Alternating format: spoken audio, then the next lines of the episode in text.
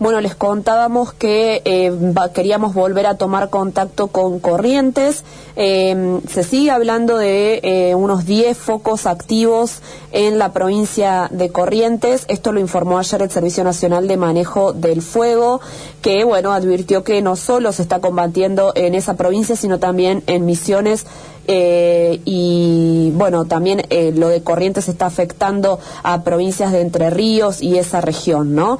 Em, bueno, hay departamentos muy comprometidos, hablábamos acá de eh, sectores como eh, Ituzaingó, sobre todo los departamentos del norte, eh, se mantienen focos, por ejemplo, en San Miguel, en Curuzú, Coatiá, en Santo Tomé y demás, ¿no? Con todo lo que el país está haciendo para eh, ayudar en donaciones y demás, pero bueno, siempre estamos viendo las soluciones estructurales, ¿no? A estos temas. Em, y bueno, y también, eh, sobre todo, las redes sociales y demás muestran muchos jóvenes participando allí y contrarrestando el fuego o, o ayudando en lo que puedan em, en esta situación. Una de estas instituciones es los, jóvenes Ateneos, ¿no? El Ateneo Juvenil, una entidad que pertenece a las sociedades rurales. Aquí tenemos eh, también nuestros Ateneos dentro de la sociedad rural de Río Cuarto y lo mismo pasa en la sociedad rural de Corrientes, ¿no? Con los jóvenes Ateneos que están allí eh, contribuyendo a esta actividad. Vamos a hablar con la presidenta del Ateneo Juvenil Corrientes, Paula Rolón Besone, que ya nos atiende. Paula, Fernanda te saluda. Buen día. ¿Qué tal? Buen día, Fernanda. Gracias por atendernos.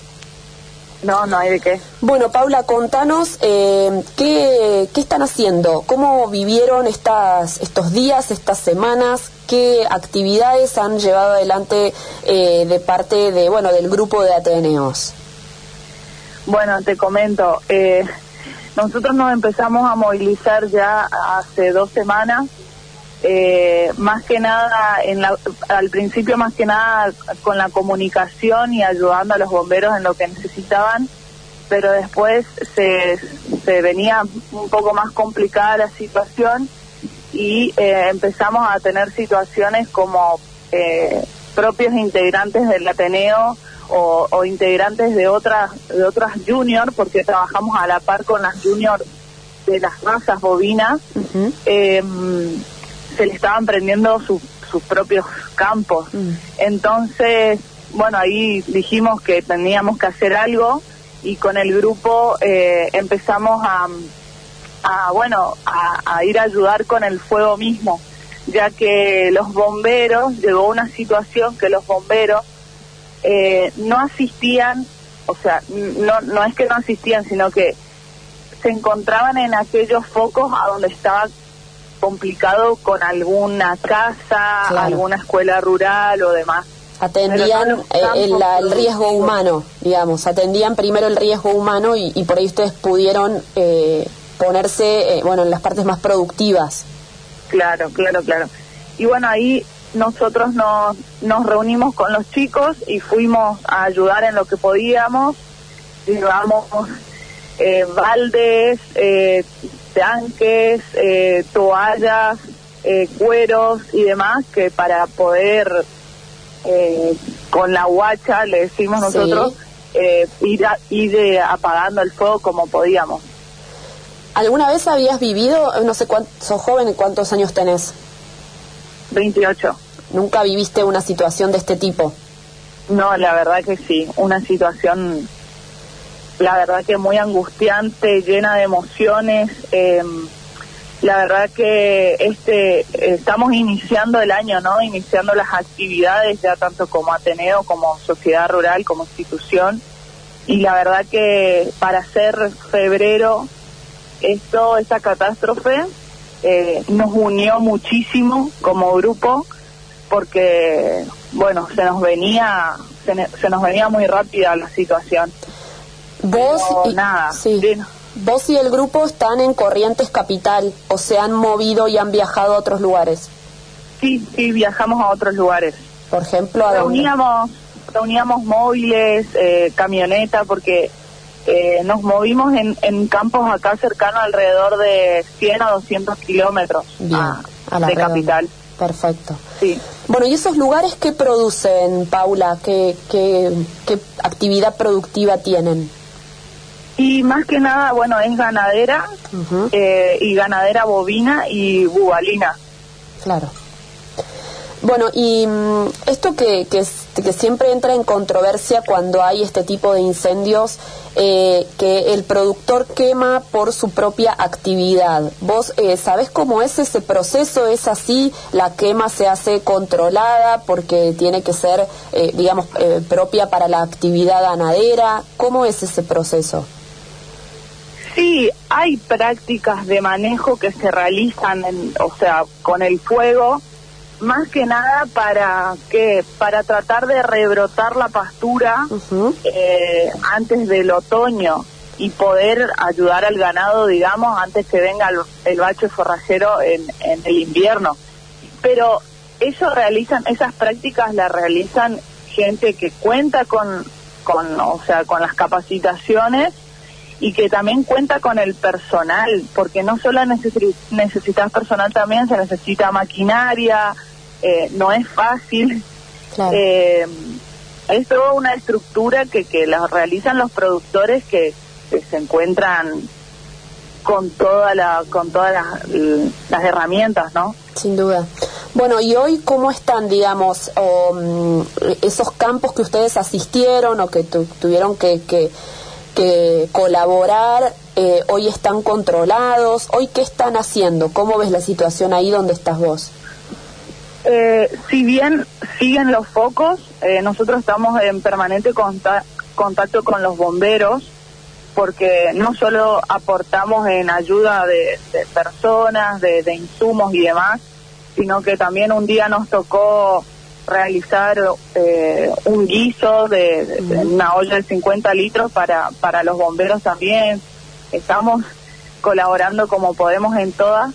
Em, los focos siguen aún, eh, no acá tan cerca de Capital, pero sí, eh, por ejemplo, en una localidad de San Roque, ayer nos estaban avisando que, que estaba completamente prendido. Eh, pero bueno, lo que nosotros nos estamos tratando de enfocar ahora es netamente en los productores, porque consideramos que nada es suficiente, ¿no? Pero los bomberos se encuentran contenidos tanto con herramientas y insumos para seguir afrontando esta situación.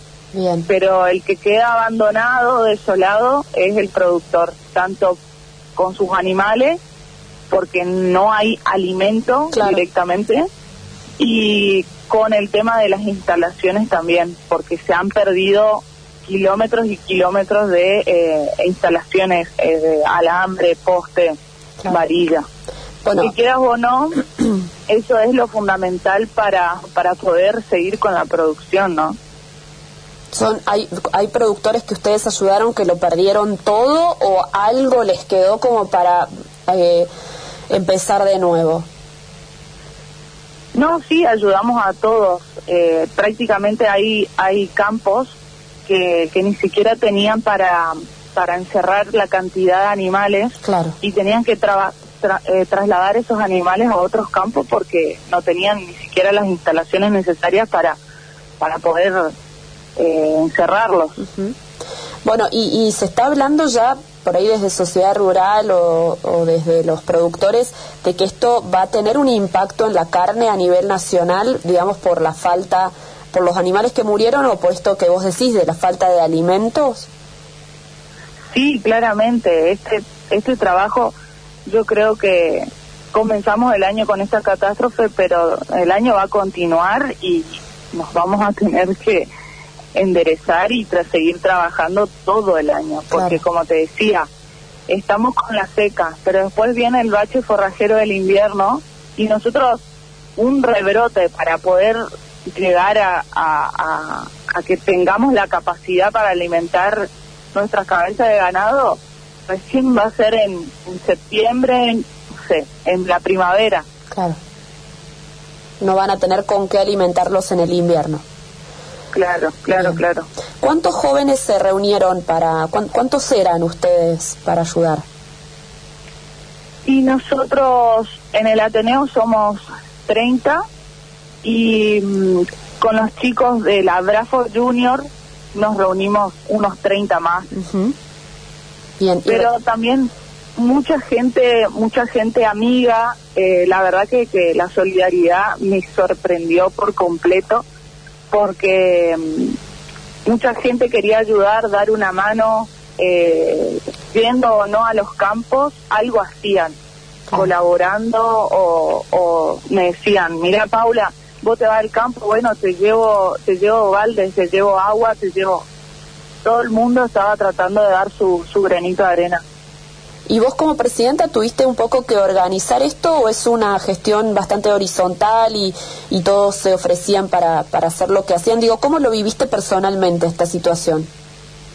Yo creo que al, al principio salió un poco improvisado, porque en realidad era tal la asistencia que teníamos que, que era salir corriendo de nuestras casas porque me pasó eh, experiencia propia de que el viernes nos fuimos a un campo, a Lomas de Vallejo, y logramos apagar el fuego y el viernes, el sábado a la mañana nos avisan que cambió la dirección del viento y ese mismo campo que habíamos apagado se había prendido de nuevo. Mm. Entonces era como todo improvisado, bueno, ¿quién tiene auto? Y salíamos trabajando. Claro. Ahora te puedo decir que nos encontramos un poco más organizados, porque hablamos con los bomberos, hablamos con la gente, eh, preguntamos bien qué se necesita, no, no derrochar insumos, sino que llevar lo que realmente se necesita. Y mm, bueno, ahora enfocarnos en los productores. Nos estamos movilizando para, mm, porque mucha gente del país quiere donar eh, lo que sea alimento, ya sea fardo, rollo, granos de maíz o, o alimento para el ganado Em, así que nos estamos movilizando un poco más organizado con eso. ¿Tienen alguna vía para que la gente envíe o done o se comunique? Sí, eh, yo puedo, les, puedo compartir el, el flyer. Em, vamos a hacer de acopio lo que es el centro, la sociedad rural de Corrientes y aquellas personas que quieran colaborar con los productores también tenemos una subcuenta de la Sociedad Rural de Corrientes abierta exclusivamente para las donaciones de aporte económico que van a ser eh, eh, eh, para comprar ya tanto alimento para ganado como para comprar instalaciones.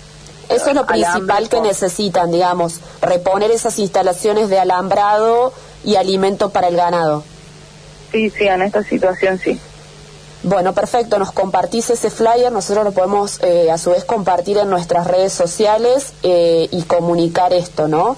Em, tu familia, tus, no sé si digo, tu papá, tu mamá, tío, abuela, ¿cómo se sentían cuando ustedes pasaban horas y horas ahí enfrente del fuego?